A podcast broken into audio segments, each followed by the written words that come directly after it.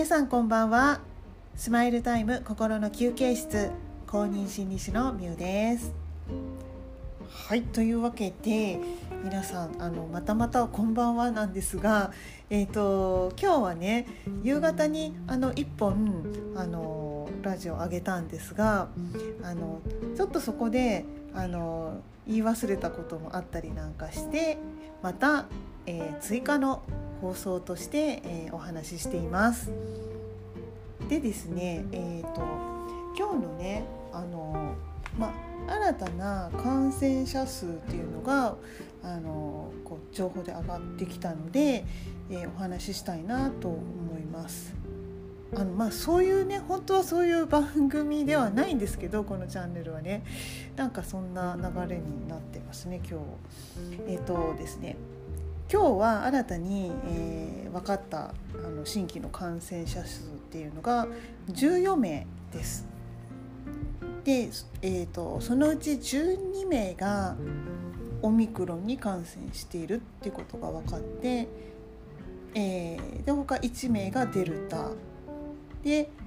そのもう1名は、えーと未確認っていうことだそうです。はい、でね未確認っていうのもちょっと何なんだっていう感じですよねこれまたえ新たな変異種っていうだったらちょっと嫌だなっていう感じもするんですけどちょっとね未確認っていうのが気になるところではあるんですがはいそんな感じでえその14名のうち10名はこの、まあ、市内で感染したということらしいですね。であの1名がデルタに感染したということなんですが、えーとまあね、17歳の学生さんらしくてででもその感染経路っていうのは分かっていなくてであの、ね、先日のそのペットショップの店員さんデルタに感染した店員さんの、えーと感染したデルタの、えー、株ではないあの別の種類っていうかな。デルタもこうねこう細かくあの見るとこう何て言うんですかね。なんか違いがあるようでそのペットショップの店員さんのものではないデルタらしいですね。はい。こうね、オミクロンもこう BA.1 と BA.2 型ってあると思うんですけど、うん、なのでまたそのペットショップの店員さんとは違う方のデルタらしいですね。はい、ということで、うん、なのでこう街中でこう広がった感染したというこの事例はこう10名ですね10件がこう新たに、えー、市内感染で分かったっていうことですよね。うん、ですので、あの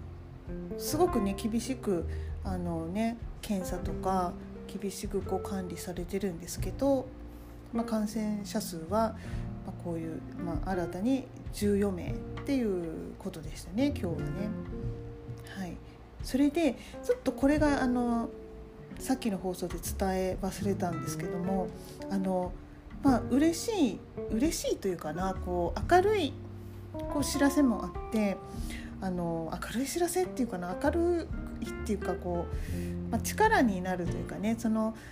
なかなかねこう反対する声を上げられにくくなっているっていうことをねお話ししたと思うんですが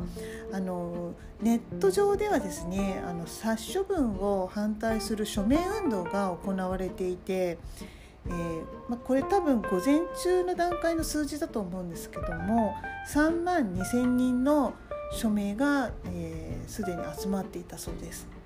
なので多分今はもっと集まってると思うのでもしかすると4万人ぐらい署名が集まってるかもしれませんね。うん、で、まあ、ネット上ではですねこうして、まあ、あくまで署名運動という形では、まあ、容認されてるようなんですよね。なんですけどうんまあこれ実際にねあの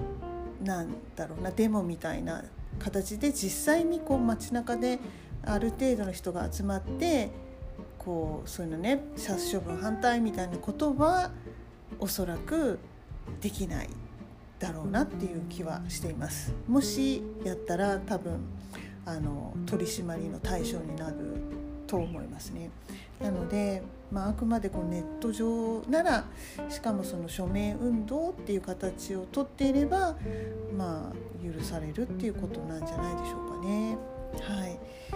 でもやっぱりこうねネット上とはいえこういった声を上げられる場所があるっていうのは本当にうんなんていうんですかねありがたいことだと思いますね。今の香港の現状を見ていると。なんですが、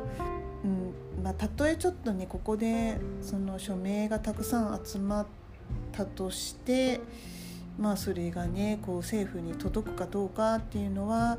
ちょっとまたね別の話になってくるのかもしれないですけれどもやっぱり、うん、何かね行動を起こさないと何も変わらないのでね、あのー、やっぱり、こういうね閉塞閉塞感が漂う環境にいると、ね、こう学習性無力感みたいなものにねこう支配されてもうどうせダメだろうと。どうせ訴えてももう香港こんな風だしもう言論の自由もないし自由もないしみたいな。どうせダメだろうみたいな、うん、感じでこうになっていくっていうところもちょっとね、うん、こう、まあ、残念な気もするんですが、うんまあ、でも実際本当にうんまあ難しいところですよね本当に。だからといって実際に何か動きをすると実際にねマークされちゃったりするってこともあるので、はい、あの非常にね難しい状況なんですが、まあ、こういうねネット上ではあの反対する署名運動が行われているよってことであのちょっとねこうそういったねこう声が集まってるんだってことであのちょっと元気が出たかなという感じはします。はいそんな感じですね。でそのペットショップのねあの、まあ、それに関連して、まあ、ちょっとペットショップについてねこう、まあ、思うことがあったので、まあ、ペットショップの在り方ですよね。あの今すごくうんなんでしょうねいろいろなところで、まあ、ペペットショップのその、まあ、いわゆる展示販売っていうんですか、まあ、それをこうね、まあ、反対する、まあ、ペットショップ自体を本当にそのなくしていこうっていうねこう声もねこう多く上がってきているんじゃないかなって思っていてまあ本当に欧米ではねこう実際こう展示販売禁止にね法律でなったり、うんまあ、ペットショップっていうのが消えている、うん、国もねあのこうあるんですが、まあ、アジア諸国ではこうやっぱりそこまで欧米のようにこう規制はされてない部分は正直ありますよね。うんまあ、とはいえ香港もあの一時期ね数年前に比べるとやっぱり随分あのペットショップのねあり方が変わってきています。本当に以前はまるで本当にあの商品をね売るかのようにこうショーウィンドウにこうペットたちが並ばれななんていうの？展示されてこう並べられているそしてこうお客さんが品定めをしてみたいなあの感じでケージの中に本当にねその、まあ、複数のペットが入っていたりみたいなことも、まあ、普通にあったんですよね。でも今はそれはもうほぼほぼないですね。あのまあ、場所によってはこうすごく小さいスペースでこのねまあ店頭でこ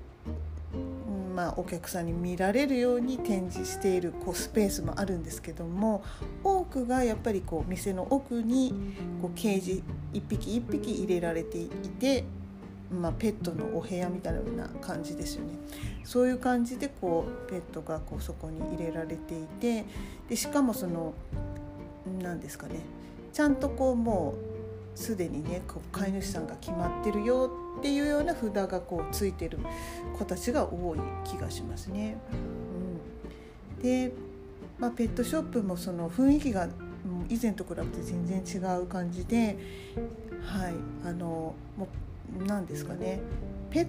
トがあまりこう外から目に届かないような感じですかね。になっている感じですよね。でまあお店のこう、ね、入り口のところには、まあ、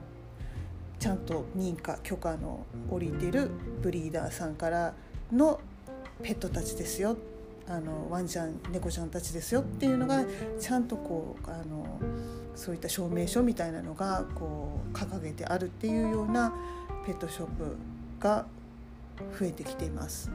はい、なんですがまだまだこうねまあそういったこう、うん、売られていますよねこうお店店頭でね。うん、なのでこう、まあ、たやすくね動物の命がこう売り買いされるっていうのはどうなのかなっていう感じはしますけどとにかくうん簡単にね、動物たちをこう手に入れられないようなあのシステムとかをね作っていくべきだなとはすごく思ってます。あのコロナ禍でね本当にたやすくペットを飼って